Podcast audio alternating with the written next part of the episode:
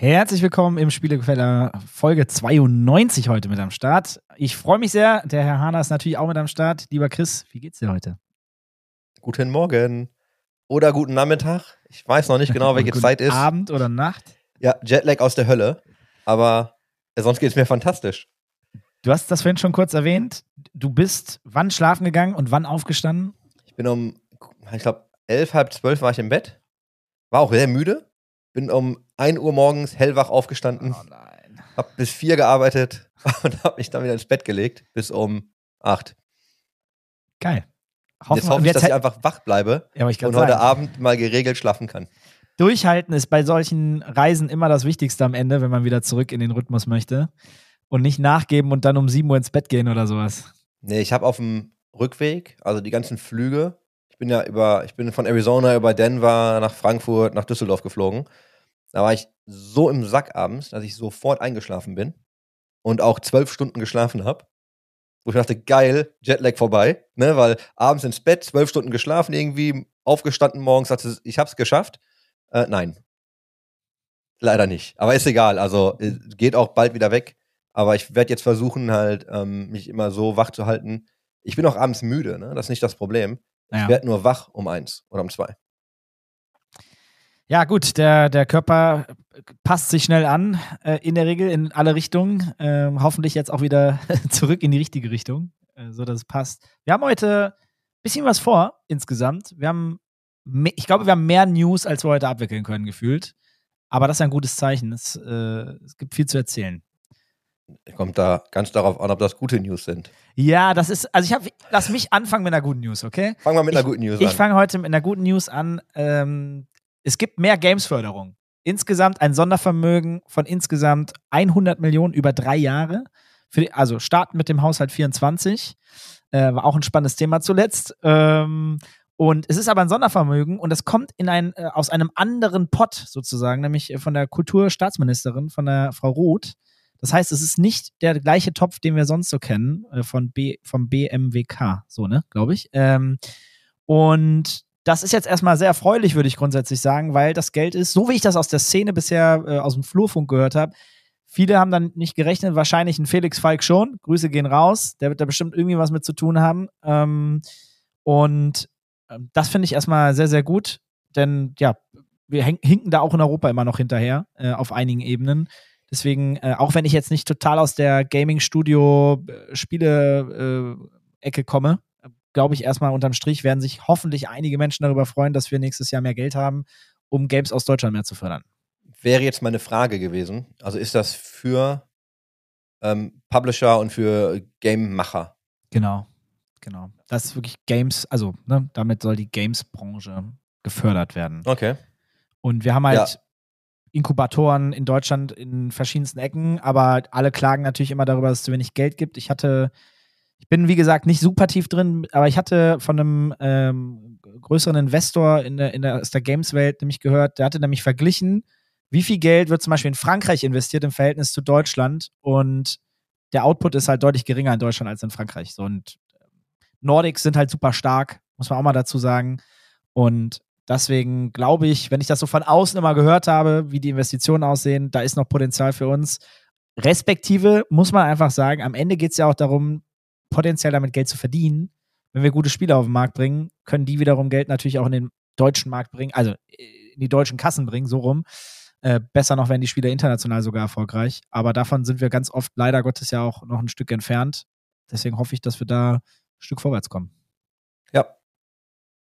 Was hast du denn mit? Ich glaube, hast du ich glaube der, ähm, der Geschäftsführer von äh, Supercell, ne, ist doch, glaube ich, die Person mit dem höchsten, äh, mit den höchsten Steuerzahlungen in seinem Land drüben in den Nordics. Also der ist doch, äh, das ist ja öffentlich da. Ja. Und wenn du siehst, wie viel Steuern er zahlt, ich glaube, er auf Platz 1 oder 2 auf jeden Fall, äh, ja, funktioniert. Wenn du ein gutes Game Studio baust, dann läuft das. Ja, Skalierbarkeit ist ja gut. Wenn, also das Ding ist nur, wahrscheinlich 8 von 10 Games werden halt Flop. Was Wirtschaftlichkeit angeht, möchte ich dazu sagen, nicht was die Erfolg, also was das Spiel angeht. Ähm, du musst halt auch einfach mal Geld ein bisschen verteilen, glaube ich, damit du irgendwann den Punch hinkriegst. Ein, ja. zwei Stück. Ja. Schauen wir mal. Das ist jetzt, das, das geht jetzt zu weit, aber ähm, das ist nämlich total spannend, weil ich war mal bei Supercell im Büro und die haben mir mal erklärt, wie die eigentlich arbeiten. und wie diese, wie diese Zellen wirklich arbeiten. Also Supercell kommt nicht äh, von ungefähr. Und wie die Spiele entwickeln und wie sich ihre Teams bauen und welche Quality Gates sie haben. Und dass, wenn du ein Gate nicht triffst, aber das Team sagt, wir wollen es trotzdem machen, ähm, du dann trotzdem weiterarbeiten kannst an diesem Spiel. Und so natürlich extrem viel gebaut wird, was nicht funktioniert, aber eben auch so Clash of Clans oder andere Dinge dabei rumkommen, die dann direkt Milliarden einfahren. Ja, Clash of Clans hätte ich auch gerne gebaut. Aber gut, ähm, ja, soll ich kommen, soll ich das mal dämpfen? Ich dämpfe mal diese gute Laune. ähm, es geht immer noch sehr fröhliche Grüße raus an den Benedikt Wenk. Ähm, eine, ich würde mal sagen, einer der letzten, ja, die letzte Bastion der professionellen journalistischen Berichterstattung im E-Sports, ohne irgendwem auf die Füße zu treten. Wir haben ja nicht so viele davon. Die DPA äh, löst die E-Sports-Redaktion auf und stellt die Arbeit ein.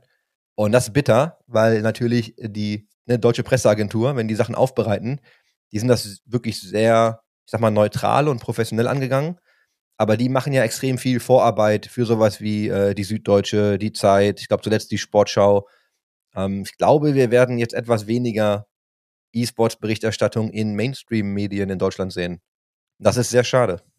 Ja, hast du da eine Meinung zu? Also aus, also klar, ich sehe es ja auch total schade, weil am Ende spreaden sie das Word letzten Endes. Ähm, wie siehst du das so für den Markt generell? Also ist das, also es gibt auch da wieder, gibt ja einen Grund, wieso es nicht weitergeführt. Wahrscheinlich nicht ja, ich hätte, jetzt genug, fast, ne? ich hätte jetzt fast gesagt, erwartet. Also ich hätte das, mhm. weiß nicht, ob ich das wirklich erwartet hätte, ob das jetzt auf meiner Liste gestanden hätte, aber jetzt, wo ich es höre, überrascht es mich halt nicht. Der Hype ist halt vorbei. Ne? Also wir fangen ja jetzt an, wieder alles, was in, du hast aus diesem Hype-Cycle, dann ist es irgendwie alles abgerutscht. Jetzt bauen wir es ja wieder solide auf. Da kommen wir ja auch noch gleich zu. Aber ich glaube halt, dass relativ viel Gelder, also viele Gelder, die am Anfang investiert wurden, jetzt einfach nicht mehr dafür freigemacht werden, weil du natürlich einen Return brauchst. Und ich habe natürlich eine ganz starke Meinung zum Journalismus im E-Sports, weil ich dir sagen kann, wie unheimlich schwierig der zu monetarisieren ist. Ja. Das ist unfassbar schwierig. Und deswegen hat ja selbst ne, Yahoo und alle großen Outlets, die was gemacht haben, die haben es alle wieder eingestampft, weil sie vielleicht auch andere Erwartungen hatten. Ne? Aber das ist, also ich habe mit ganz vielen Leuten damals auch gesprochen, die meinten, ja, wir machen jetzt auch ein News-Outlet im E-Sports und ich ähm, gar nicht böse gemeint, aber ich denke mir halt, ja, da zeig mir mal den Plan, weil ich glaube nicht, dass das so einfach ist, wie du denkst. Und da habe ich aber auch echt viele schlaflose Nächte gehabt. Aber das ist Pain. Also das ja, ist wahrer Schmerz. Mich, schließe ich mich natürlich völlig an, generell das zu monetarisieren, Wirtschaftlichkeit hinzukriegen, sehr, sehr schwierig.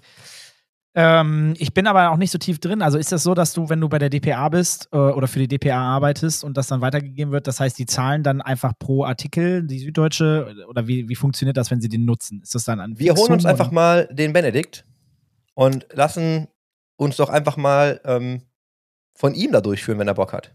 Sehr gerne. Ja, ich hatte dem netten Mann ja schon mal ganz kurz geschrieben ähm, hm. und erklärt, was wir mit ihm vorhaben. Ähm, er wäre, er, er überlegt sich das, glaube ich, gerade noch, aber er war nicht abgeneigt. Ähm, er hatte nur ein bisschen Sorge, dass wir eher negativ über irgendwas reden. Er hat gesagt, nee, nee, lass uns doch einfach mal ganz neutral darüber sprechen und auch Ausblick für die Zukunft. Also ich beantworte deine Frage jetzt aus Sicht des E-Sports Observers. Da war das immer so, dass sich die Outlets die Artikel einfach kopiert haben, auf ihrer Seite eingefügt haben, uns nicht mal mehr nicht verlinkt Zeit, haben. Oder? Wir ja. haben nicht mal, wir haben nicht mal einen Link bekommen, ohne Original, ne? Also die haben auch eins zu eins Artikel übersetzt und das wussten wir, weil wir ja teilweise ähm, Fehler wieder gefunden haben oder die sogar noch das Datum und so mitkopiert haben. Ne? Also so, also aus unserem Header. Also das ist richtig geil. Und das haben halt etliche Leute um uns herum gemacht. Ne? Und dann denkst du immer so, ja, was machst du jetzt? Ne? Mahnst du dir jetzt wirklich ab? Es lohnt sich halt nicht. Ne? So ist halt scheißegal, mach einfach weiter. Aber das ist, äh, also da wurde nicht gezahlt pro Artikel. Da gab es auch keine Gespräche. Also wir haben natürlich über äh, Syndication gesprochen, aber das war am Ende hat einfach jeder sich immer das genommen, was er kostenfrei irgendwie einfach ziehen wollte. Ja, bitte. Das ist halt so. Ähm, ganz kurz noch, ähm, zumindest auch noch mal mit reinnehmen, die LCS wandert von 10 auf 8 Slots runter, die jo. Golden Guardians und Evil Geniuses sind nicht mehr länger Bestandteil der LCS. Auch nochmal ein großes Ding. Also sag jetzt mal so eben eine News, aber haut auch nochmal rein, oder? Wie siehst du das? Ja, die LCS erfindet sich jetzt neu. Ja. Die ist, ist ja schon lange am Wackeln, ne? Hatten wir ja auch schon damals Gespräche zu.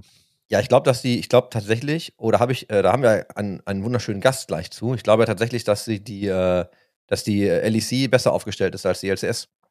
Das war ja mal genau andersrum. Frage. Ja. Das war ja mal, das war ja wirklich mal andersrum irgendwie, glaube ich. Ne? Das war ja, alle haben in die USA geschaut und dann äh, kam Albon gefühlt und hat einfach diese LEC hat einfach ein Brett gebaut, ne? Also die, die LEC ist einfach ein richtig krasses Brett geworden und hat, glaube ich, jetzt einfach in Monetarisierung, aber auch in ganz vielen anderen Bereichen einfach massiv die Nase vorn. Ein, ein Guess von mir, einfach mal in den Raum geworfen, können wir ja gleich dann auch weiter noch gerne drüber sprechen. Ich hatte immer das Gefühl, dass die LEC nachhaltiger gebaut worden ist und äh, klar Investorengelder in den USA vielleicht auch lockerer saßen als in Europa schon seit jeher, logischerweise. Mhm. Äh, und jetzt, wo es dann aufs Geld auch ankommt, wenn es nicht mehr so locker sitzt, zeigt sich ja dann auch, welches Produkt wie gut funktioniert. Und ich glaube, da sind wir Europäer vielleicht auch ein bisschen, ja, äh, manchmal konservativer, aber dann auch eben nachhaltiger insgesamt. Wir sollten uns mal einen Gast organisieren aus einem LEC-Team. Mein, das wäre eine echt starke Idee, Chris. Heißt du Kannst du da nicht was machen, Dennis? ja, also ich weiß, ich glaube, der Johannes hat da was klar gemacht, oder? Ich bin mir nicht ganz sicher, aber liebe Sabrina, schön, dass du heute da bist. Vom Team G2. Äh, Hallo, freut mich hier zu sein. Sorry, dass du ein bisschen warten musstest. Jetzt sind wir aber am Start. Macht gar nichts. Wie geht's dir? Sehr gut. Montagmorgen. Ähm, morgen geht's äh, für mich tatsächlich das erste Mal nach Las Vegas zu den eSports Awards. Ich freue mich schon. Auch noch nie mitgemacht. Ähm, ja, freue mich, mir das Spektakel mal anzuschauen. Richtig geile Show. Also ich, ich, war da, ich war da tatsächlich jetzt auch noch nicht. Ich habe, also mir war das dann tatsächlich immer irgendwie zu weit, um nochmal dafür dahin zu fliegen. Ähm, ich war ja jetzt lustigerweise in der Region, habe überlegt, ob ich verlängern soll, aber mir war das dann zu lang im Ausland. Aber alles, was ich immer sehe und also auch was Mike, wenn, wenn du mit den Leuten sprichst, die es halt machen, ähm, weil die fahren da ja jedes Jahr neu auf, ne? Und das ist halt, was du auch mal so ein Recap siehst, und wenn die so ein bisschen erzählen, was sie da eigentlich vorhaben, ah, das, da bin ich mal gespannt. Da darfst du gern noch mal ähm, eine Sprachnachricht durchschicken, wenn du wieder da bist, weil ich glaube, das wird eine richtig gute Veranstaltung. Ja, ja, definitiv. Ich hatte letztes Jahr ursprünglich geplant äh, zu fahren, aber da war das können wir gleich noch ein bisschen drüber sprechen, mit meiner Rolle alles noch nicht so kommuniziert und offen. Und dann haben wir gesagt, ist das Timing nicht so gut. Und da freue ich mich, das jetzt dieses Jahr mal mitzumachen. Wir haben natürlich auch einige Partner, die vor Ort sind. Dann auch eine schöne Gelegenheit, sich mal wieder zusammenzusetzen, face to face. Wie viele Awards nehmt ihr denn mit? Alle. Ich weiß es nicht. Ich hoffe natürlich, dass wir einen mitnehmen. Ähm, waren ja in den letzten Jahren schon eigentlich ganz gut gesegnet, immer mal hier und da mit Awards. Schauen wir mal. Passen die überhaupt noch in euren Trophy-Schrank? Habt ihr noch wir Platz? lustigerweise, lustigerweise arbeiten wir gerade an einer äh, Erweiterung von unserem Trophy-Schrank im Office in Berlin. Genau, dazu, dazu ja. nur zur Erklärung, für die, die es halt nicht wissen, wenn man in euer Büro kommt in Berlin, habt ihr ja wirklich erstmal diesen, diesen Trophy-Schrank. Der ist auch schon echt nicht klein, mit allen möglichen Trophäen, die ihr gewonnen habt. Aber da wird ja der Platz langsam echt eng. Ja, aber es ist so ein bisschen, ich habe das Gefühl, abseits von den LEC-Trophies, die sind eher, glaube ich, eher kleiner geworden, aber sonst ist es wie mit den Autos, die werden immer größer, aber die Parkplätze werden nicht größer. Deswegen müssen wir jetzt was anbauen. Sag, sag mal, Sabrina, bevor wir zu weit reinsteigen, denn wir haben dich jetzt hier mal kurz vorgestellt mit äh, die Sabrina G2. Kannst du vielleicht noch mal ganz kurz sagen, wer du bist und äh, was ist denn genau deine Rolle bei G2? Ja, ähm, ja, Sabrina bin eigentlich schon seit 2018 äh, sehr eng mit äh, G2 verbandelt. Damals waren wir, glaube ich, noch 30 Leute, haben äh, in Axel Springer Straße äh, mit Dojo Madness zusammengesessen. Good old times. Und dem, ähm, und dem E-Sports Observer, die Etage Genau, und dem E-Sports Observer. äh, der hat man noch die Schuhe ausgezogen, hat mit Teppichboden. Das ja. war eine ganz andere Atmosphäre.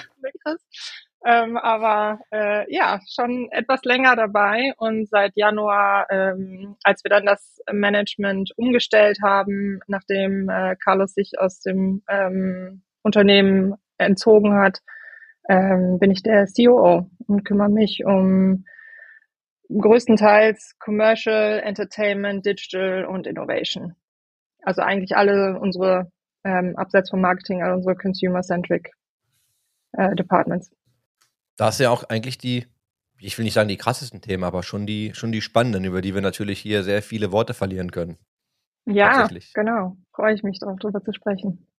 Magst du einmal, ähm, jetzt können wir mal in die Zeit zurückgehen. Wir haben ja, also wir haben ja deinen Lebenslauf hier auch. Wir haben da ja ganz kurz gerade im Vorgespräch einmal drüber gesprochen.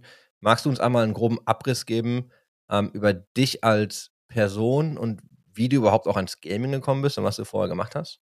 Mhm. Ähm, ja, ich bin in Mörs, im schönen Mörs geboren.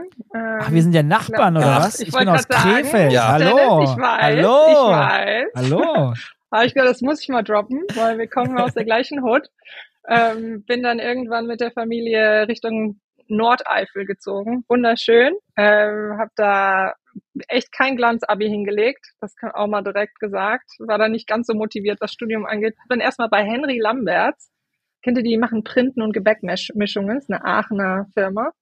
Eine Ausbildung als Industriekauffrau gemacht, habe dann da im Marketing gearbeitet, dann habe ich mir irgendwann gedacht, ja, okay, aber so ohne Studium ist dann vielleicht auch nichts für mich. Und dann bin ich in die Niederlande gegangen, habe ein bisschen studiert und ähm, war dann kurz im Ausland und bin dann ähm, bei Red Bull schon gelandet, recht früh.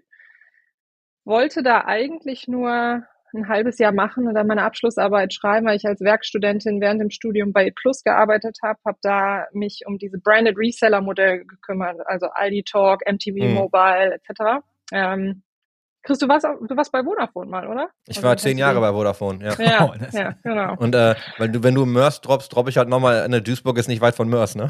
Stimmt. Also, ah, du kommst aus Duisburg. Ja, ja. Ah, das sind, hatte ich jetzt gar hier sind Schirm. nur die Ghetto-Kinder drin. Wie wir, sind cool. hier, wir sind hier richtig, wir sind hier richtig aus der gleichen Hut alle. Mega. Ähm, ja, das kann ja nur, das kann ja nur ein großartiger Podcast werden heute.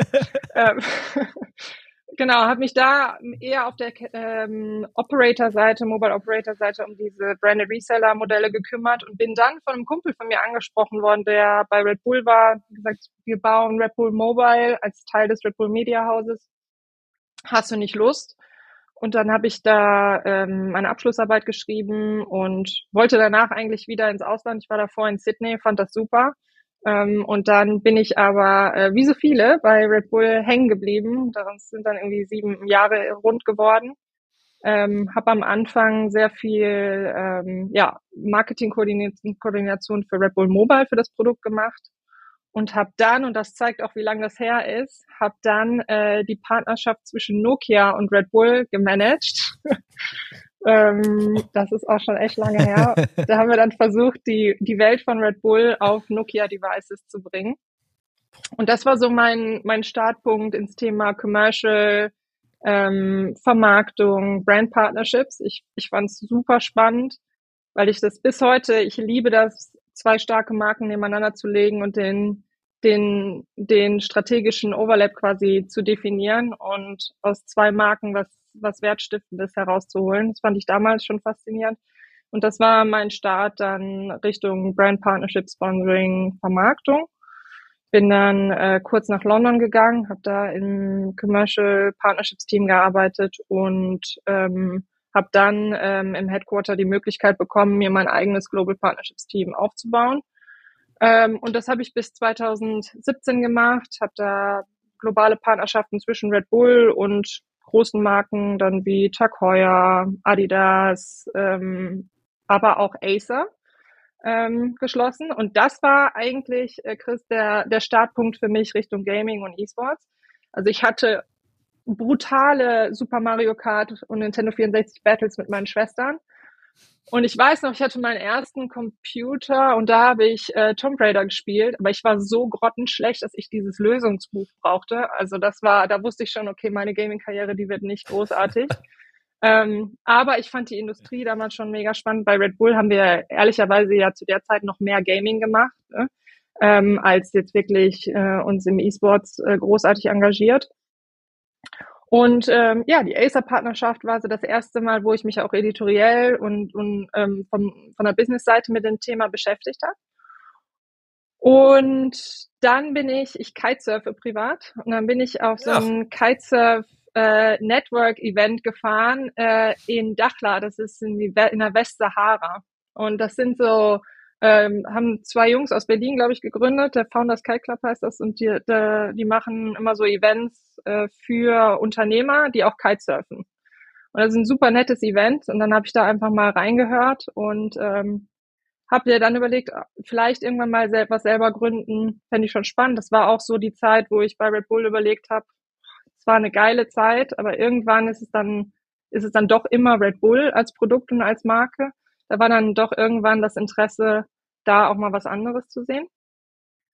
Ja, und dann bin ich dann von diesem Trip äh, nach Hause gekommen, nach Salzburg und habe, glaube ich, ein paar Tage später dann meine Kündigung eingereicht und bin dann ähm, mit äh, meinem Kite-Gepäck und meinem Kamerarucksack erstmal fünf Monate reisen gegangen, weil ich bis dahin irgendwie keinen einzigen Tag Lücke in meinem Lebenslauf hatte und ich habe mir immer geschworen, ich mal einmal bei Red Bull weggehe, dann gehe ich ohne Plan und ohne neuen Job. Und das war großartig. Das kann ich wirklich nur jedem, der die Möglichkeit hat, dazu das zu machen, kann ich es wirklich nur ans Herz legen. Das waren fünf Monate, die ich nie vergessen werde. Und ich glaube, es ist auch im Endeffekt wurscht, ob du das zwei Monate oder fünf Monate machst. Ne? Sondern einfach die Möglichkeit zu haben, die Zeit mal frei so zu gestalten, wie man möchte, das war extrem wertvoll. Und äh, das habe ich dann gemacht, dann bin ich zurückgekommen. Und dann hatte ich zwei Industrien tatsächlich, die ich wirklich spannend fand. Das eine war E-Sports und Gaming und das andere war Digital Health. Und äh, jetzt rückblickend mit Covid, glaube ich, wäre das auch ganz cool gewesen.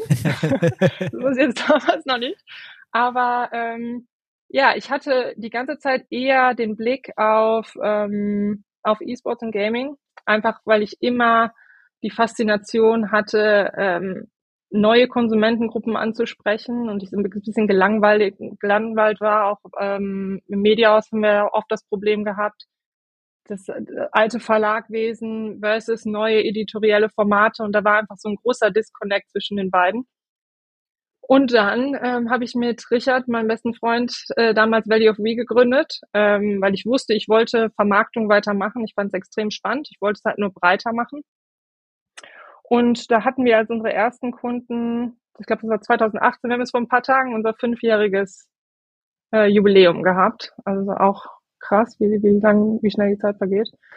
Ähm, hatten wir zuerst Soho House als unseren Kunden und Boiler Room und dann kam ja. aber recht schnell G2 tatsächlich. Und ähm, seitdem, seit 2018, machen wir äh, das ganze Business Development für G2, sind extrem zusammengewachsen, sind einfach eine Familie. Wir haben uns da seit Anfang an eigentlich nie als Externer gesehen. Wir waren immer ein Team und das ist eine unheimlich schöne ähm, vertrauensvolle Zusammenarbeit, die da entstanden ist. Und ja, wir haben Value of We weiter aufgebaut, ähm, haben uns so positioniert, dass wir uns wirklich auf den Consumer of Tomorrow, so haben wir es immer genannt und nennen wir es heute noch, äh, fokussieren. Also sehr konsumentenzentrisch gearbeitet und haben ähm, helfen Marken und Rechtehaltern diese Innovationslücke, die einfach viele in ihrem Unternehmen haben, zu schließen über Themen wie E-Sports und Gaming, über Themen wie Web3, aber auch ähm, Artificial Intelligence. Ja, und es ist ein super spannender Bereich, weil äh, und deswegen auch die Übersicht, ähm, Chris, was du gerade meintest mit den Departments, die ich ähm, bei G2 hauptsächlich betreue, sind alles sehr consumer-centric Departments, wo ich einfach extrem viel Wert sehe. Und ähm, es ist sehr schön, dass ich das sowohl in meiner eigenen Firma als auch bei G2 jetzt machen kann.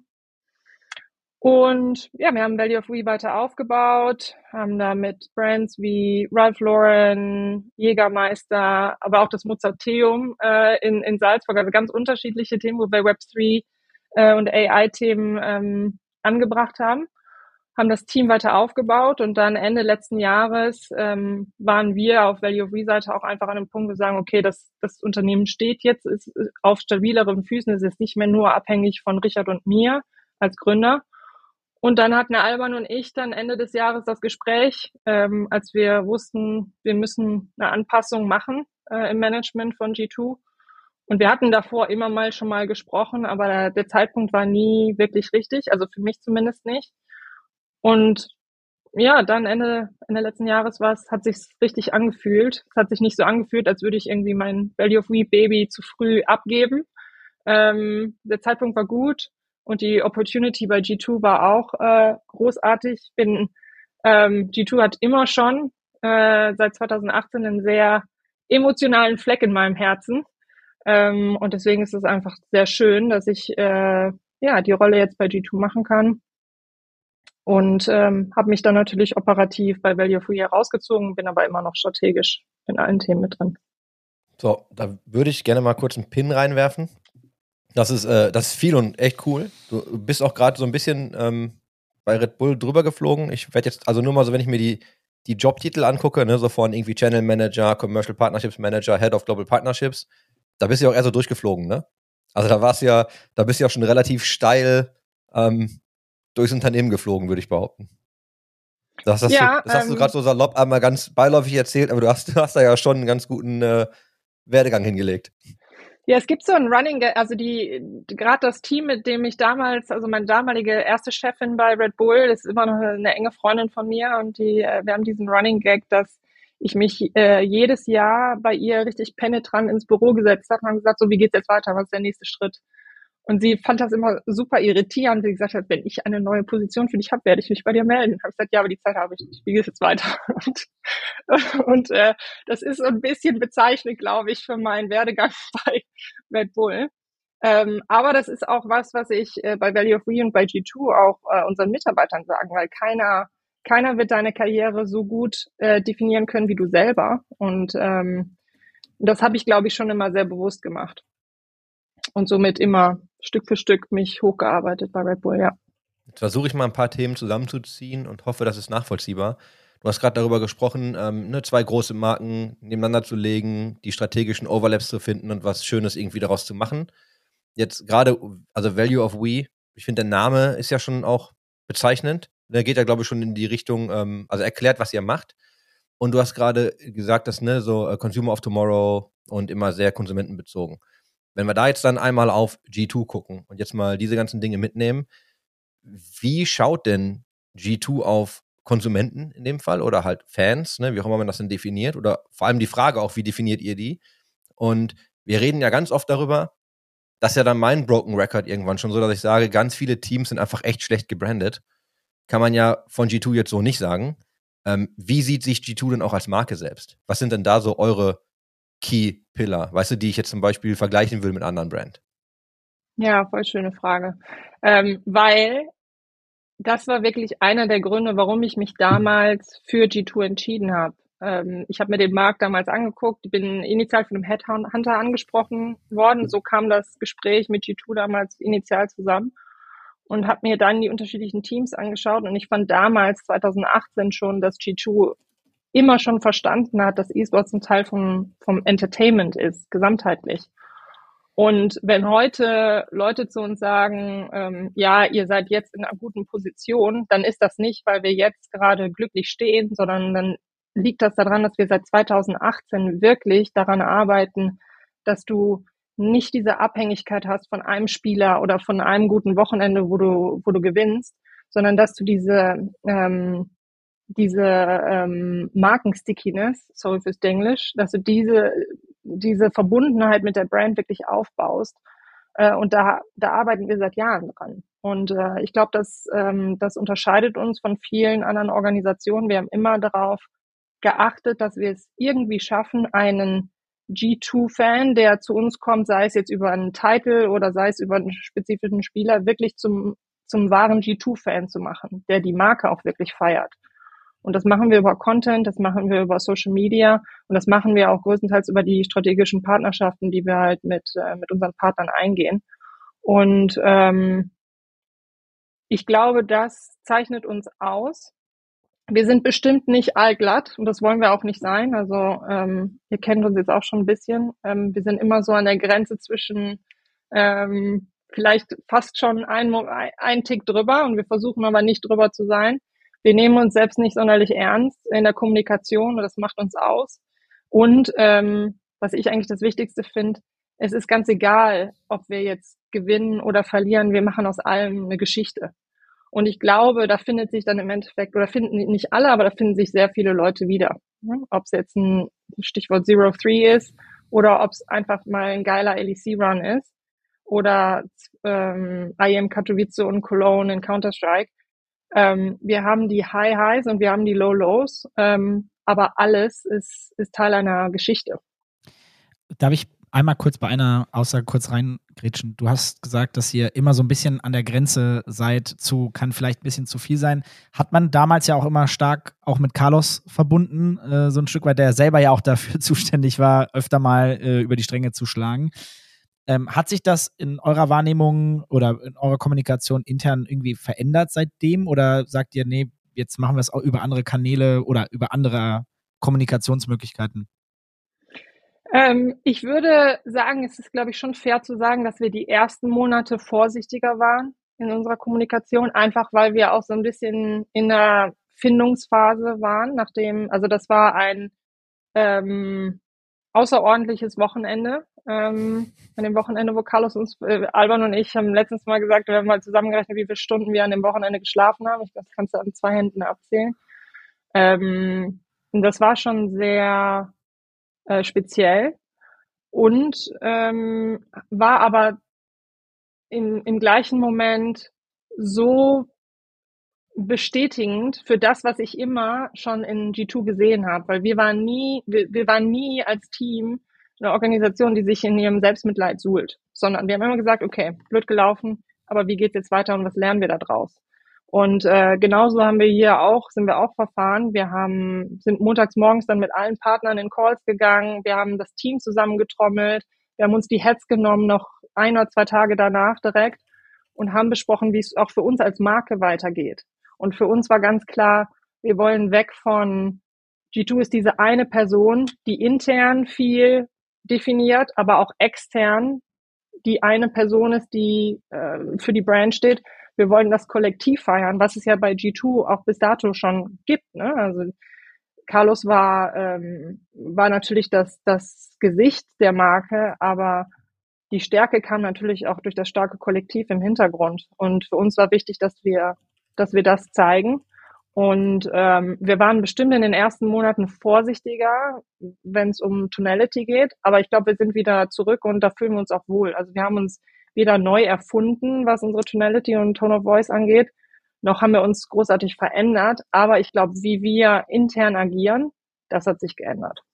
Ich glaube, ihr habt das auf eine ganz andere Art und Weise noch gezeigt. Also was diese Org eigentlich ausmacht, weil, und ich will jetzt auch gar, gar nicht irgendwie Carlos zu sehr thematisieren, aber das war ja schon immer so dieses Gefühl, oh, was passiert denn, wenn er wirklich mal G2 verlassen würde? Aber das war ja damals noch rein fiktiv, ne, weil er ja wirklich so das Gesicht war und immer sehr vokal war ne, und immer so diese Kommunikation rangetrieben hat. Jetzt ist das alles halt passiert. Ich finde aber, dass man merkt ja auch, dass die Organisation eigentlich dann ja doch schon extrem stark nach innen aufgestellt war, weil ihr es ja dann, und ich will nicht sagen einfach, ne, also ich kann mir nur grob vorstellen, wie es euch gegangen ist zu der Zeit, aber ihr habt es ja schon ja extrem stark daraus geschafft und einfach auch, was das, was ihr jetzt macht, spricht ja einfach für sich. Also ihr zeigt ja auch gerade wieder durch Aktionen, ne, wie gut die Organisation eigentlich dann zuvor doch schon aufgestellt war, weil es ja dann, ich sag mal, relativ einfach und das ist nicht so, das weiß ich, aber nach außen hin nimmt man es gerne so wahr, habt ihr das ja extrem gut kompensiert, ne? Und dann irgendwie Albon in die Position zu schieben, dann das Management umzustellen, ne, die Announcements, die ihr gemacht habt, wie ihr damit umgegangen seid. Ich glaube, da hast du dann doch schon gemerkt, ja, da war, da steckte dann schon ein extrem professionelles und starkes Team dahinter. Um, ähm, und das siehst du ja dann auch, ne, wenn man dich dann in diese Position jetzt hebt, und das ist ja auch das, was du kannst, offensichtlich, und was du auch vorher gemacht hast, und da auch ein, ein Brand-Fit siehst mit G2. So, ich, das ist mir dann aufgefallen. Ne, weil ich habe mich auch immer gefragt, was passiert denn wohl, wenn da mal irgendwie das Gesicht verschwindet? Aber eigentlich war es auch in der Wahrnehmung tatsächlich ein bisschen ruhiger für eine kurze Zeit. Und dann war alles aber irgendwie wieder so back to normal. Und jetzt geht's ja auch wieder richtig ab, ne? Also, Glückwunsch, sehr cool. Macht auf jeden Fall Spaß, sich das anzuschauen. Dankeschön. Ja, also ich glaube, äh, von, von Anfang an eigentlich war uns klar, wir wollen weder Alba in die Position bringen, wo er Carlos ersetzen muss. A, ist er, hat er vom Typ daher kein Interesse und B, haben wir auch den Wert für uns als Organisation nicht gesehen, sondern wir haben für uns eigentlich gedacht, ähm, das ist, war schwierig, was da passiert ist, aber ähm, wir haben da drin auch für uns eine Chance gesehen, eine Chance, uns neu aufzustellen und ähm, gerade intern ähm, ist, uns, ist uns wichtig gewesen, dass wir den Heads ähm, und den Directoren, die wir im Unternehmen haben, mehr Handlungsspielraum geben. Und ähm, ja, das Kollektiv und die, äh, die Fähigkeiten, die wir ohne Zweifel in den Departments haben, ähm, besser zum Vorschein bringen können. Und dadurch ist eine, also vor allem was Kollaboration zwischen un unterschiedlichen Departments angeht, ähm, aber auch generell, wie wir besser zusammenarbeiten als Kollektiv. Da hat sich viel getan im letzten Jahr und das zeigt sich dann natürlich im nächsten Step auch in der Außenwirkung. Wie definiert ihr euch als Marke? Also ich sagt ja, warum ich frage und dann können wir da auch gerne noch ähm, ein bisschen Kontext zu nehmen.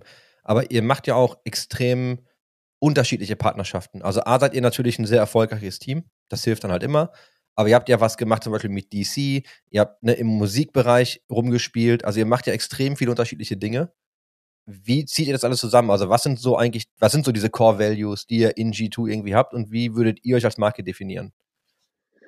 Ja, unser, unser Hauptcore ist ja immer Captivating Stories in, in Esports and Beyond. Und das Beyond ist, glaube ich, das, was wir gerade ähm, besonders ausschöpfen und wo wir teilweise Spaghetti an die Wand schmeißen und schauen, was passt und was nicht. Also da sind wir auch in der Erfindungsphase und das finde ich, ähm, das finde ich fast am wichtigsten. Ähm, wir sagen in den Interviews, wenn wir für neue Rollen interviewen, sagen wir immer, wir sind ein High-Performing Environment. Aber dazu gehört halt auch, dass du die Mut, den Mut hast, Fehler in Anführungsstrichen zu machen. Ne? Das, äh, also wir wollten immer, ob das jetzt Social Media ist, ob das Content ist, ob, ob das Digital ist, wir wollen Sachen machen, die andere Leute noch nicht gemacht haben. Dazu kommt aber auch zweifelsohne, dass du halt mal Sachen machst, die nicht funktionieren. Und da sehen wir uns als, als Innovator im, im Markt und die Rolle, an der arbeiten wir auch hart, ähm, um die weiterhin zu halten. Und wir sehen ähm, uns aber ganz klar als, als Sportsbrand in einem, in einem Entertainment-Fokus. Ähm, wir sagen immer, we are an Entertainment Brand that's rooted in Esports. Ähm, und die Logik dahinter ist einfach, dass wir Esports als Form von Entertainment sehen. Und ich glaube, da sind wir noch ganz, ganz am Anfang von dem, wo wir uns hin entwickeln können und wo ich auch glaube, wo die Industrie sich noch hin entwickeln kann. Ja, also da könnten stundenlang darüber sprechen, ähm, wo wir den Wert von Digital Items sehen, ne? wie du, ähm, und ich weiß, Chris, über Colex, da beschäftigt ihr euch sowieso viel mit, ähm, wie man ähm, vernünftiger Wertschöpfung generieren kann zwischen Digital und Physical Items, Customer Journeys ganz anders gestalten kann. All das, da, da steckt noch so viel Potenzial, aber das wird nur funktionieren, wenn du wirklich es als Form von Entertainment siehst und nicht nur auf den Sport reduzierst.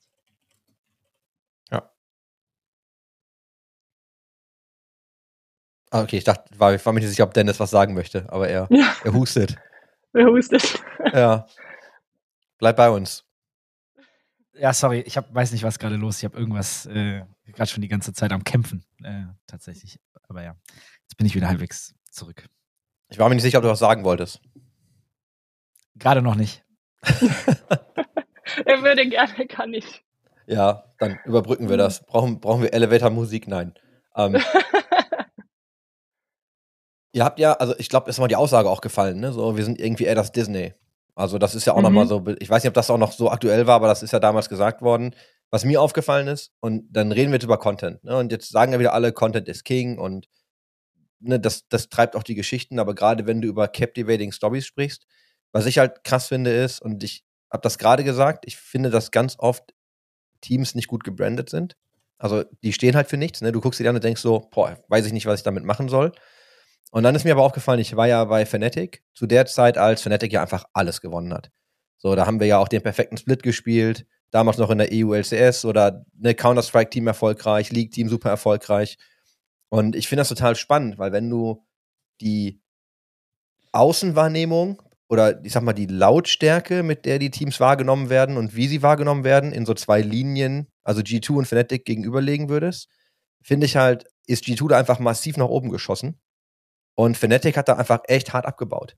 Und ich habe mich halt ganz oft gefragt, wo, woran das eigentlich liegt, ne? Weil eine Zeit lang war Fnatic eigentlich so das europäische Team und das auch jeder gedacht hat. Und ich habe das nicht mehr. Also, ne, wenn ich jetzt darüber nachdenke, was ist eigentlich so das Top-EU-Team? Ich denke auch immer zuerst an G2. Allein schon, weil ihr auch einfach super präsent seid. Und das war ja dann auch so ein bisschen, ne, das, was, was dann ja Carlos noch gecoint hat mit, hey, ist halt egal, die Hälfte liebt mich, die Hälfte hasst mich, aber das ist wie Bayern München, so alle reden halt über, über uns als Team. Und das ist ja auch schon irgendwo wahr. Ne? Und ich glaube, ich weiß nicht, ob es nur am Content liegt. Natürlich hilft der sportliche Erfolg auch. Aber ich finde, dass ihr einfach über die Jahre jetzt, und du hast ja auch gesagt, wie lange es irgendwie schon geht, ne? aber ich finde, dass über diese, über diese ganzen Jahre einfach so massiv an Brand Awareness einfach draufgepackt habt, mit genau diesen Sachen, die ihr macht. So, da muss man, glaube ich, manchmal sich auch mal, ne, muss man mal durchatmen, sich mal zurück in die Zeit begeben, sich einfach nochmal angucken, wie dann Gamers 2 irgendwie angefangen hat und wo das dann einfach irgendwie hin eskaliert ist, ne? Ja, ist auf jeden Fall äh, eine schöne Reise, die wir da gemacht haben. Ich glaube, ähm, Ich glaube, Fanatic ist da, wir hören das öfters, den, den Vergleich. Ähm, ich glaube, der ist auch ähm, ein Stück weit richtig.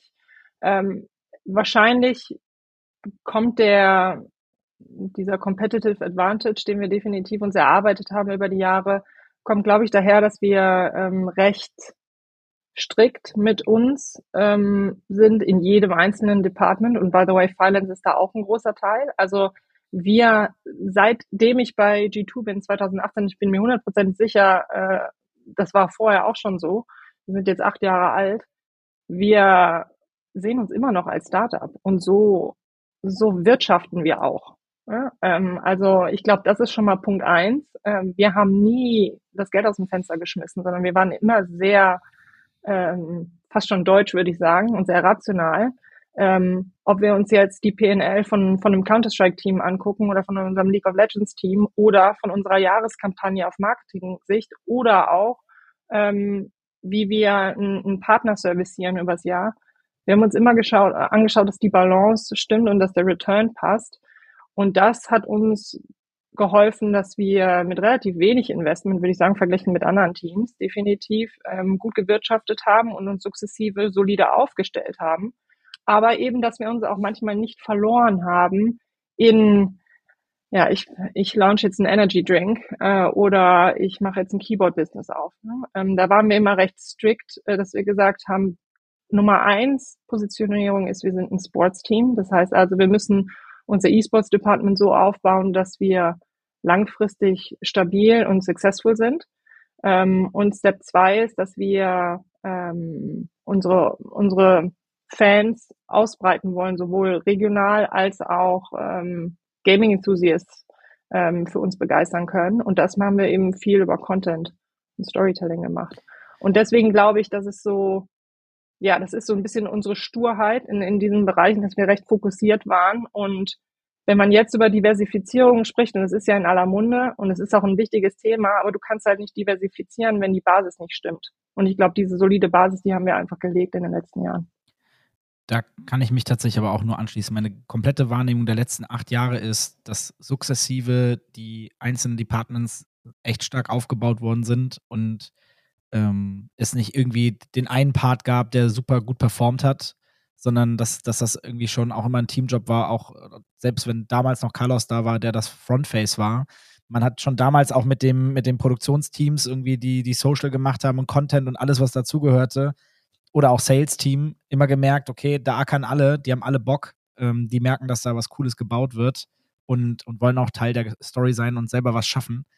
Ähm, das habe ich bis heute nicht verloren, was, glaube ich, eine absolute Kunst ist, dieses Gefühl so lange aufrechtzuerhalten, weil mal einen Hype zu haben, den haben schon viele hinbekommen, äh, den zu halten, das hat so gut wie niemand geschafft. Ähm, also da muss ich sagen, äh, du hast das gerade gesagt, so ein bisschen deutsch, ja, aber trotzdem den Glamour zu haben, den man so ein bisschen sich wünscht, irgendwie aus den USA und gekoppelt mit dem, was man eigentlich aus den deutschen Tugenden, Tugenden so möchte. So ein bisschen so fühlt sich G2 an. Ja, das ist äh, sehr positiv geladen. Ja, und es geht beides. Ne? Du kannst auf der einen Seite, ähm, glaube ich, dann äh, wirtschaftlich dich vernünftig äh, und ähm, nachhaltig aufstellen. Auf der anderen Seite kannst du die Ambition haben, ein, ein großer Entertainer zu sein. Also ein Beispiel, was ich da immer mache, ist, wir haben vor, ich weiß gar nicht, ob das jetzt ein Jahr ungefähr daher ist, ähm, Zeit verfliegt so, haben wir ähm, passend zu einem Rainbow Six Skin Launch haben wir eine riesige Kampagne gefahren, haben das gematcht mit ähm, einer Merchline, äh, Rainbow Six Merchline und haben da einfach ein wirklich stimmiges ähm, Dreieck draus gemacht. Die, Kampagne selber für G2, wo wir das erste Mal, unser Content-Team das erste Mal selber ein Auto haben explodieren lassen. Ja, also das ist so das äh, A, was fürs, fürs Team mega, aber B auch, das ist halt äh, die, die Detailliebe, die wir in jedes Department stecken. Ähm, und das zeigt sich dann im, äh, im Resultat. Ich wollte jetzt noch mal kurz nachschieben. Ähm, gegründet 2014, ne? Ihr habt ja dann nächstes Jahr Zehnjähriges. Ähm, genau. Das ist ja einfach der Zeitraum, über den wir sprechen. Ne? Also es ist ja nicht mhm. so, dass ihr das jetzt äh, seit, ich weiß nicht, 20 Jahren macht und jetzt plötzlich so mit, mit Vollgas irgendwie einsteigt, wenn wir vor allem jetzt sagen, wenn Dennis gerade von acht Jahren spricht und diesem Wachstum in acht Jahren, diesem Sichtbaren, und wenn man einfach über die Zeit hinweg sieht, wie, ja, ich will mal sagen, wie linear das irgendwie eigentlich gewachsen ist, ne? Weiß nicht, weiß nicht, ob da wahrscheinlich auch exponentielle Momente dabei waren. Aber das Ding ist halt, das ist jetzt auch keine super alte Org für die Wahrnehmung, die sie hat. Ne? Also in zehn Jahren so eine Marke zu bauen, ist halt auch schon ein Brett, ne? Muss man auch erstmal machen. Ja, genau. Also wir hatten uns, äh, wir haben uns jede, eigentlich jedes Jahr, seitdem ich da bin, wenn wir alle so uns für Weihnachten verabschieden, dann sind wir alle müde, aber alle auch schon so excited, weil wir jedes Jahr aufs Neue verlassen wir das Jahr und denken uns, das war ein geiles Jahr, aber da ist noch so viel mehr, was wir machen wollen. Und ich glaube, das machen, ja, das treibt uns einfach. Und ähm, dieses Jahr, wir haben elf Teams mittlerweile. Ähm, vier davon sind Female Teams. Das war ein großer Fokus für uns dieses Jahr. Ähm, und da auch wirklich in die ähm, in die Konversation mit den Publishern zu gehen und uns da auch einen gewissen Support einfach zu erwarten. Ähm, das war ein Thema. Und ähm, weiter jetzt im Bereich Entertainment äh, uns zu platzieren über strategische Partnerschaften, sei es jetzt im Consumer Products Bereich, ähm, sei es ähm, über Digital. Also wir haben einiges vor. Ähm, ich glaube, Ende des Jahres werden wir noch so drei größere Announcements haben jetzt in den nächsten zwei, drei Wochen. Ähm, und ja, wir hoffen auf ein, auf ein starkes 24 für G2. Du hast gerade so ein bisschen gesagt, ne, eigentlich war der schon fast deutsch, so vom, vom Wachstum und wie ihr das Geld ausgegeben habt. Ähm, also Dennis und ich, wir haben ja immer so, ja, ich weiß nicht, diesen Running Gag, so SK Gaming ist ja für us, also für uns so einfach dieser deutsche Mittelstand. Das dürfen wir nicht mehr sagen, ich, haben wir abgemacht. Genau, aber ich muss jetzt, ich muss dich jetzt, ich muss dich jetzt fragen, du darfst das natürlich total ignorieren, aber es geht mir auch eigentlich eher um die Mechanik dahinter und um die Art und Weise. Aber du, alle reden jetzt von diesem E-Sports-Winter, lass das mal außen vor. Ähm, euch scheint es ja gut zu gehen. Ne? Passiert gerade sehr viel. Viele Teams ähm, ne, lassen irgendwie jetzt Staff gehen. Viele Teams haben jetzt einfach Geldprobleme. Und bei euch gibt es im Gegenteil dann eher so Gerüchte wie, yo, G2 kauft jetzt irgendwie Version 1 ne, von Wise Ventures und das irgendwie Call of Duty Team, was da noch mit dranhängt, Minnesota Rocker und also diesen ganzen Kram. Und ob das jetzt stimmt oder nicht, lassen wir es einfach mal stehen. Da musst du dich auch nicht zu äußern, weil das wirst du wahrscheinlich eh nicht. Ist auch nicht schlimm. Aber die Sicht im Markt ist ja eher so, ganz viele Leute haben echte Probleme, so schmeißen ganz viel raus, ne, sind irgendwie dabei, irgendwie zu versuchen, das irgendwie alles zu wingen und da überleben, da rauszukommen. Teams kaufen Teams, Teams mergen und bei euch ist dann eher so jetzt die Story, so hey, ähm, ne, G2 geht jetzt nochmal los und geht irgendwie in diesem Konsolidierungsmoment eigentlich eher so auf Shopping-Tour und ähm, investiert dann, um irgendwie dann noch sinnvolle Dinge größer drauf zu bauen. Und ich gehe, also wie gesagt, wir lassen jetzt mal den Realitätsgehalt außen vor. Aber ist das auch so, wie ihr euch seht? Also das passt ja genau zu diesem, hey, wir machen das irgendwie solide, uns geht's irgendwie gut. Und das ist ja auch so ein bisschen die Wahrnehmung. Ne? Also ist das auch so, seht ihr euch dann auch so, dass ihr halt auch natürlich so wirtschaftet, um so ein zum Beispiel Konsolidierungsmoment dann auch einfach zu nutzen?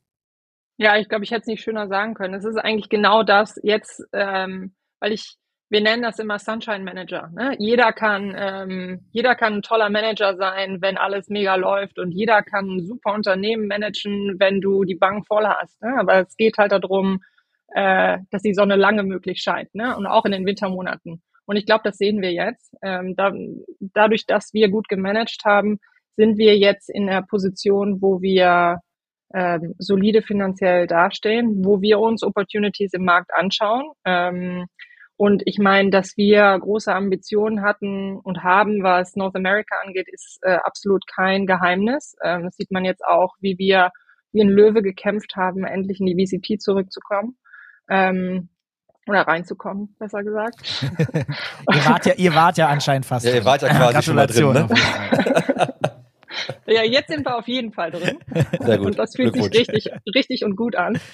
Ähm, und deswegen, ja, sind das, ist das ein schönes, die, die, ähm, die Rumors würde ich sie jetzt mal nennen, die, die sehen wir als Kompliment.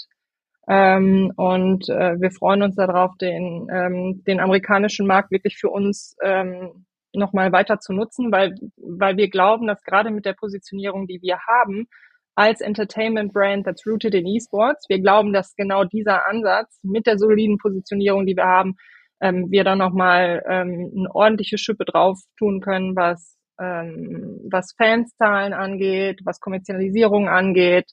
Ähm, und gleiche Ambitionen haben wir für Asia. Ähm, also da ähm, kommen hoffentlich noch ein paar sehr exciting News in den nächsten Jahren. Jetzt hast du ja meine, meine Folgefragen schon beantwortet, weil nämlich genau das hätte ich jetzt eigentlich gefragt. Ne? Also glaubst du, dass du als Entertainment Property mit Wurzeln dann im Sport, ne, glaub, glaubt ihr nicht, dass genau dann eigentlich auch so ein, ein gutes Standing im amerikanischen Markt quasi ne, der nächste Schritt wäre? Und dann ist natürlich immer im, im gleichen Atemzug, sagt man dann mal, was ist mit Asia?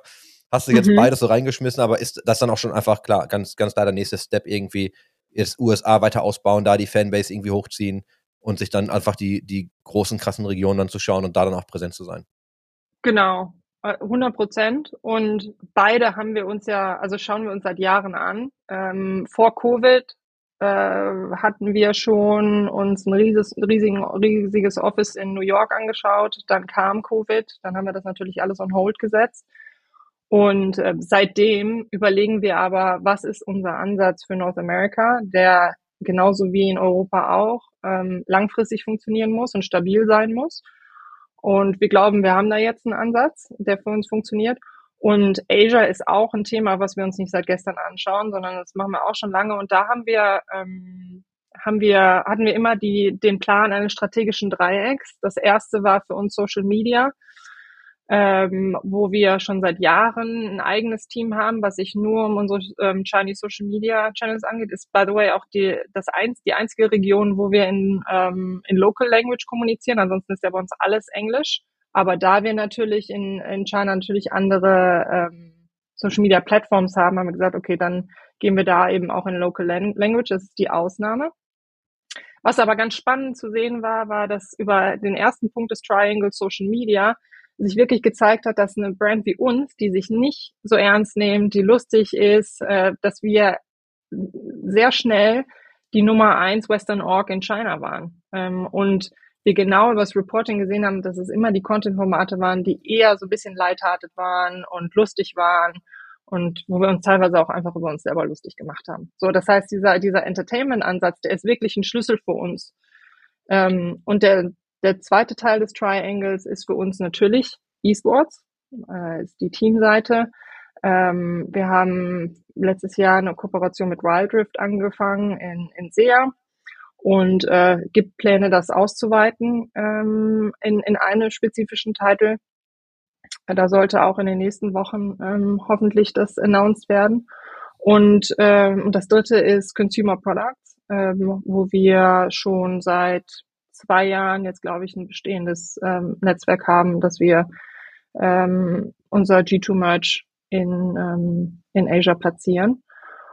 Und das war so unser Ansatzpunkt über die letzten Jahre. Ähm, und ja, ich glaube, der E-Sports-Schlüssel, der ist jetzt der große, der jetzt noch gedreht werden muss. Und die anderen beiden sind schon sehr gut etabliert.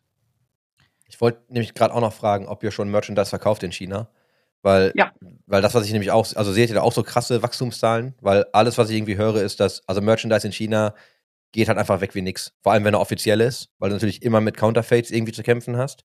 Aber das wirklich, vor allem auch signierte Dinge, also authentisch signierte Dinge und so nochmal viel mehr, dass sie einfach gehen wie geschnitten Brot. Ja, 100 Prozent. Sehen wir ganz genauso. Wir haben auch letztes Jahr für Chinese New Year haben wir ein eigenes ähm, Jersey und äh, Lifestyle Collection rausgebracht. Die war sofort ausverkauft. Also da, ähm, da sehen wir auf jeden Fall extrem Demand. Mhm. Wenn man sich das alles jetzt so anhört, A, ein paar Dinge, die noch nicht announcebar sind, Dinge, die jetzt schon in der Mache sind, ähm, ist ja insgesamt unterm Strich doch schon eine ganz schöne Menge, die bei euch jetzt gerade noch so ansteht, äh, insgesamt. Ich glaube, ich weiß gar nicht, ob wir überhaupt schon drüber gesprochen haben, wie, wie, viel, wie viele Leute arbeiten mittlerweile bei euch und, und äh, wenn wir immer über Wachstum sprechen, das heißt, sucht ihr auch, stellt ihr ein? Ähm, äh, wo steht ihr da gerade? Ja, wir stellen ein. Es kommen jetzt auch noch ein paar Positionen dazu, die wir jetzt in den nächsten Wochen online stellen werden. Also lohnt sich auf jeden Fall, ähm, aufs Jobportal zu schauen äh, oder äh, uns direkt zu schreiben. Ähm, wir sind ungefähr 120 Leute im Moment. Ähm, natürlich werden wir ähm, gerade unser NA ähm, um einiges erweitern, ähm, aber wir suchen auch in Europa. Ich glaube, gerade in der jetzigen Zeit spannend. Ich habe gehört, der eine oder andere oder die eine oder andere sucht vielleicht sogar potenziell. Super viel Talent am Markt gerade, ja. Ich muss jetzt nochmal so ein so ein Spotlight auf dich schmeißen. Ich weiß nicht, ob du was dazu sagen kannst oder nicht, aber wir haben jetzt natürlich sehr viel über dich gesprochen und über G2 und ne, wie du das auch siehst und wie man es alles voneinander bekommt. Wir haben jetzt gar nicht so viel über diese ganzen krassen Partnerschaften gesprochen, die ihr gemacht habt. Hast du, also kannst wahrscheinlich auch jetzt keinen picken, aber hast du eine Lieblingspartnerschaft oder hast du eine, die dir besonders gut gefällt und magst du einfach mal, oder magst du einfach mal random eine packen und einfach mal so ein bisschen das, was wir jetzt schön theoretisiert haben, einmal anfassbar machen? Dass man einfach mal sagt, ey, das ist eine Partnerschaft, so haben wir es gemacht, wir finden es geil, weil und das ist die Richtung, in die es geht. Boah, das ist, ähm, da muss ich jetzt der Politiker sein. Ich glaube, ich, ja, ich, ich weiß, mir kein. Fa kein ja. Favorite raus. Äh, ja. Natürlich war, als ich bei G2 angefangen habe, war natürlich die Partnerschaft mit Red Bull, die war eine Herzensangelegenheit, weil ich immer gesagt, ich bin von Red Bull gekommen und ich war so verwöhnt, was guten Content und gutes Storytelling angeht. Und genau das habe ich ähm, als Secret Source immer bei G2 gesehen. Deswegen habe ich gedacht, das kann so wertstiftend sein auf beiden Seiten, wenn die beiden Marken zusammenkommen. Ähm, dann gibt's Partnerschaften wie äh, Lenovo, Logitech und vor allem Logitech und AOC, wo wir teilweise in der siebten oder im achten Jahr schon sind in der Partnerschaft. Äh, ich meine, schafft das mal in der Industrie. Ähm, das sind Partner, die sind mit uns gewachsen, da hatten wir noch nicht mal eine vernünftige Website. Ne? Also da ist so viel Loyalität, so viel gemeinsames Lernen und so viel gemeinsames Wachsen. Ähm, das ist, äh, das finde ich extrem wertvoll, ähm, wenn man sich da beidseitig so lange die Stange hält und sich immer noch äh, beidseitig jedes Jahr aufs Neue challenged und sich neue Sachen gemeinsam vornimmt. Ähm, da ist äh, Logitech auf jeden Fall auch herauszugreifen, weil wir ja mit denen nicht nur an Kampagnen arbeiten, sondern auch ähm, unsere Spieler sehr detailliert Feedback geben, was Pro Produkte angeht und sie wirklich sich Mühe geben, dass wir bei manchen Spielern ähm, gerade in unseren Shooter-Titles ähm, dann Produkte schaffen, die auch für sie funktionieren. Und dann gibt's äh, so Partnerschaften, an denen man ewig arbeitet, weil man so verbissen ist, weil man genau weiß, dass sie funktionieren müssen. Und dann, wenn sie dann endlich passi passieren, dann fühlen sie sich so gut an. Und Ralph Lauren ist, glaube ich, ein gutes äh, Beispiel dafür. Ähm, das Thema E-Sports und Gaming, da muss ich Pauline von, ähm, von Ralph Lauren ein großes Kompliment aussprechen. Das Thema E-Sports und Gaming ähm, in einem Haus wie Ralph Lauren zu platzieren, war auch, glaube ich, keine einfache Aufgabe für sie. Und das hat sie unglaublich gut gemacht. Äh, wir haben über ein Jahr die unterschiedlichsten Wege gesucht, wie wir diese Partnerschaft platzieren. Und bis heute ist das ein sehr offener Dialog. Also wir können, ähm, wir können auf jeden Fall ähm, gut äh, uns auch mal und gut diskutieren, weil beide Seiten so viel Passion fürs Thema haben. Und ich glaube, das ist das, was im Endeffekt wirklich die geilen Kampagnen ausmachen, die geilen Exeku äh, Exekutionen ausmacht.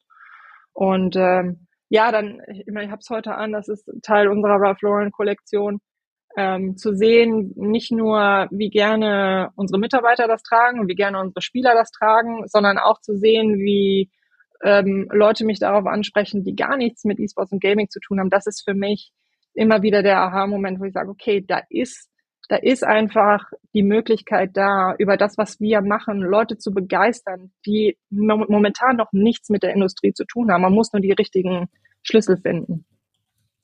Und ich glaube, dass Brand Partnerships, wenn sie gut gewählt sind, ähm, dass sie genau das tun können.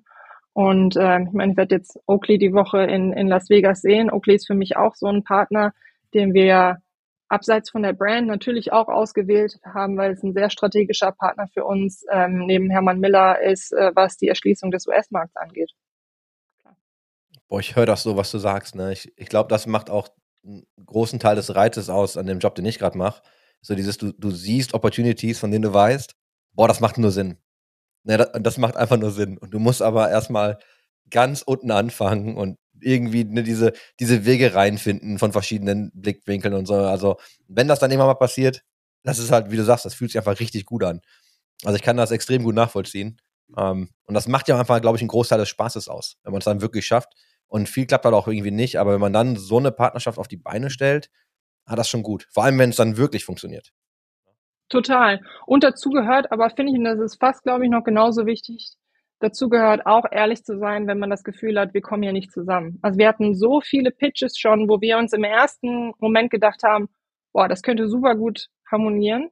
Und dann haben wir im ersten Call da gesessen und haben gemerkt, Es ist einfach eine super sexy Brand und wir sind auch eine sexy Brand, aber wir passen nicht zusammen. Und wir können jetzt hier ein Sponsorship Agreement gehen, aber wir werden beide nicht happy. Und dann gewinnt keiner. Ja? Also wenn, wenn wir sehen, Brand XYZ, ich glaube, du gehst besser zu einem Publisher oder du gehst besser zur EFG ähm, und machst da, bist Teil eines supergeilen ähm, Live-Events.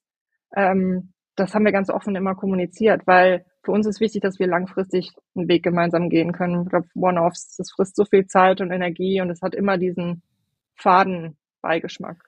Aber Nichts da dann zu Geld Nein zu sagen, ne, da sind wir wieder in der Situation von ganz vielen anderen Teams, weil ihr sagt ja dann aktiv auch Nein zu Geld, ne? Und vielleicht zu Exposure. Und ich glaube, langfristig ist das immer der richtige Weg, muss man sich aber auch leisten können, fairerweise. Ne? Und ich glaube, dass das dann aber auch einen Großteil des Images ausmacht, weil wenn ihr dann in Partnerschaften geht, sind die in der Regel ja auch gut und passen. Ne, ich finde es nur, also ich finde es halt schwierig, weil ich kenne das auch von der anderen Seite, wo viele Leute einfach so ziemlich alles nehmen würden, was sie kriegen können. Und dann baut man irgendwie schon einen Fit. Und das klappt auch nicht immer natürlich. Ähm, also ich mag total, was du sagst, nur da muss man natürlich auch in der Position sein, dass man sich das erlauben kann. Und ich glaube, dass die Brands aber dann auch wiederkommen. Ne? Das ist wieder Verkäufer im Laden, der nicht das hat, was du brauchst, die aber sagt, wo du es bekommst. Und das ist ja dann immer die erste Anlaufstelle für alles, was du irgendwie brauchst. Ne? Das ist so. Ich glaube, das ist schon sehr smart. Oder? Du würdest immer wieder in diesen einen Laden gehen, weil du es einfach, ja. ja, weil das ist einfach der richtige Approach. Ja, es geht nicht um den Kauf an dem Tag, sondern es geht um den Kauf in den nächsten drei Jahren. Ja, und um die Relationship, die du da baust. Ja, 100 Pro. Sehr gut gesagt. Ja. Kann ich mich tatsächlich auch nur anschließen. Aber ja, ähm, spannender Markt. Also, ich hatte jetzt noch ein paar Themen, wo ich, aber ich glaube, das wird zu tief gehen. Auch äh, generell für den Markt, wie er gerade aussieht. Ähm, und was es ob euch das eher hilft, weil wenn, wenn man Acquisitions oder generell in den Markt reingeht, ist ja jetzt gerade auch günstiger als sonst, würde ich tippen. Ähm, wenn man in so einer Position ist, wie ihr seid, ist das natürlich gerade sehr spannend. Ähm, könnte man sicherlich auch noch mal ein bisschen tiefer ins Detail gehen, aber ich glaube, äh, weiß nicht, Chris, äh, wie du es siehst. Ja, hau raus. Ja, also grundsätzlich dann, ne, also zu dem Thema, weil wir da vorhin schon so ein bisschen zu gesprochen haben, ich habe erst überlegt, ob ich was dazu sage oder nicht, aber es ist natürlich für euch ein total spannender Markt. Äh, ich sage ja immer, so wie es ja auch im ganzen Leben überall so ist, gerade wenn es dem Markt nicht gut geht, äh, man aber ein starker Player ist, macht es viel mehr Spaß, weil man dann meistens bessere Opportunities bekommt und gleichzeitig vielleicht auch Dinge, die man haben möchte, günstiger bekommt als sonst. Äh, ist das Timing denn auch eins, was ihr bewusst gewählt habt jetzt oder passt es einfach in die zeitliche Komponente bei euch rein in der, im, im Wachstum? Ähm, bewusst haben wir es nicht gewählt. Es ist für uns super schmerzhaft zu sehen, dass gute Leute ihre Jobs verlieren. Und wenn wir da in irgendeiner Art und Weise helfen können, ähm, dann werden wir das tun. Also an sich, der E-Sports Winter, der ist da, der ist vielleicht für uns nicht da. Für uns fühlt es sich als Spring slash Summer an und das ist, das ist eine Situation, ähm, über die wir extrem dankbar sind und glücklich und stolz. Ähm, aber die Tatsache ist einfach, dass es viel nicht so geht. Und da stecken Existenzen hinter und da stehen Familien hinter. Und das ist extrem traurig zu sehen. Ähm, deswegen haben wir es nicht bewusst gewählt, aber ähm, ja, wir schauen uns die Opportunities an. Es passt jetzt gut. Ähm, wir haben die Struktur, um expandieren zu können, regional, aber eben auch was, ähm, was andere Bereiche des Business angeht. Und die werden wir strategisch nutzen, definitiv, ja.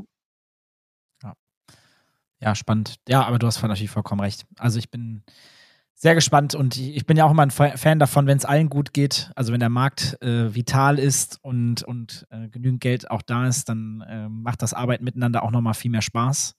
Ähm, da Absolut. Möchten wir, möchten wir alle wieder hinkommen. Konsolidierung, ich glaube, dass die Zeit wurde, auch ein Stück weit unabhängig von der wirtschaftlichen Lage, habe ich schon lange gepredigt, äh, dass das vielleicht irgendwann mal stattfinden sollte, äh, an der einen oder anderen Stelle, äh, dass der Markt da nicht gesund gewachsen ist. Absolut. Er ist zu schnell gewachsen, es wird zu schnell mit Geld ähm, achtlos umgegangen.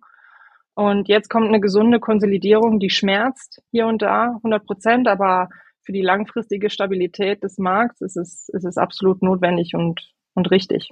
Ja, und die Leute fangen auch mal wieder an, so ein bisschen aus ihrem Trott rauszukommen. Gerade die, die sich immer darauf verlassen haben, dass genügend Geld da ist und das schon immer so, das schon immer so funktioniert hat. Ähm, Jetzt darf man auch gerne mal wieder ums Eck denken. Menschen sind ja wenn es drauf ankommt, doch sehr gute Überlebenskünstler und lassen sich immer wieder was Neues einfallen, wie es dann doch anders funktionieren kann und doch wieder geil ist.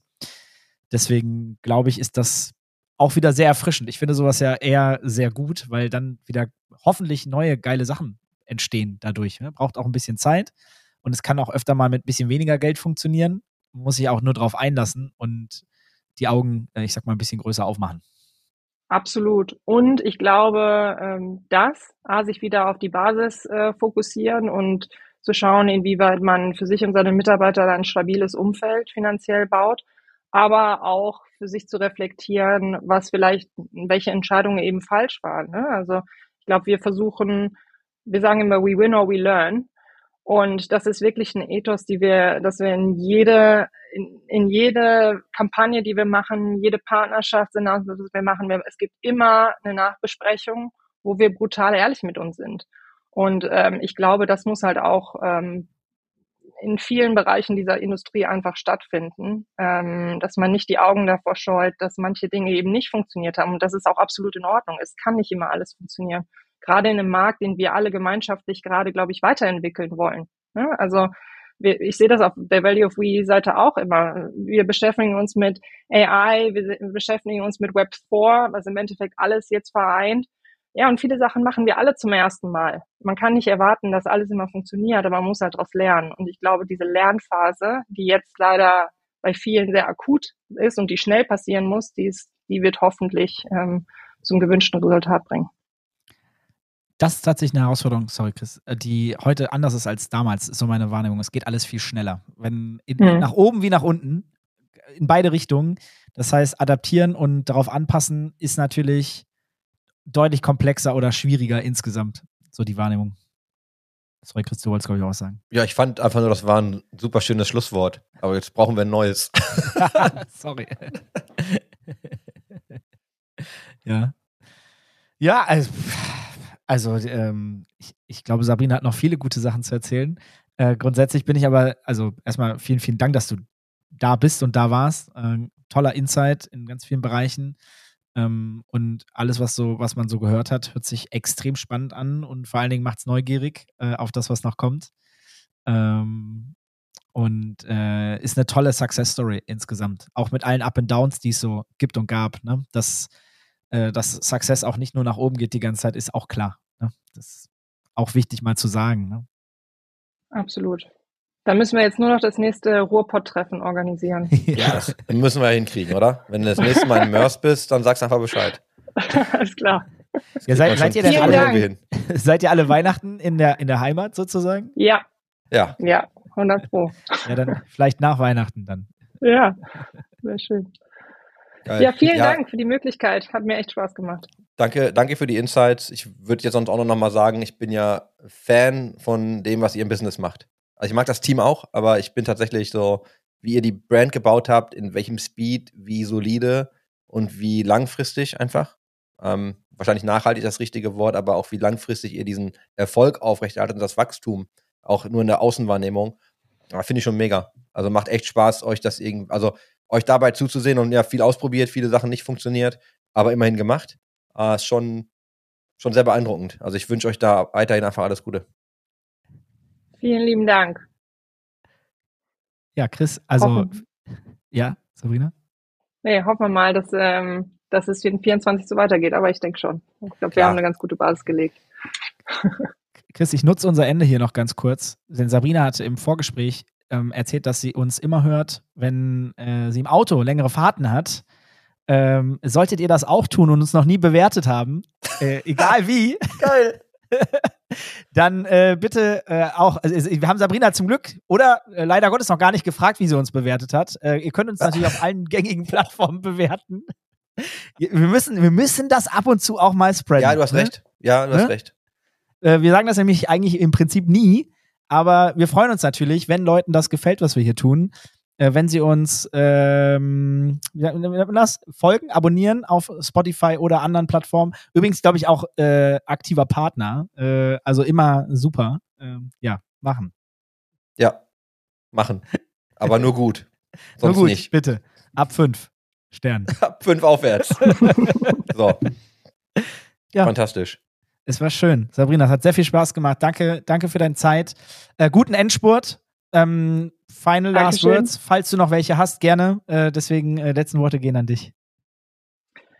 Ähm, ja, ich drücke uns die Daumen für eSports Awards. Ähm, haltet die Augen offen, was jetzt die nächsten Wochen angeht. Da kommt einiges Spannendes, was, denke ich, was ich heute gesagt habe, dann vielleicht noch hoffentlich ein bisschen mehr Sinn machen wird. Und ähm, haltet uns die Stange in 24 und beyond.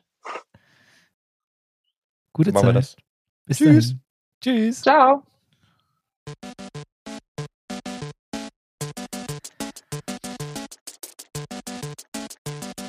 System shut down.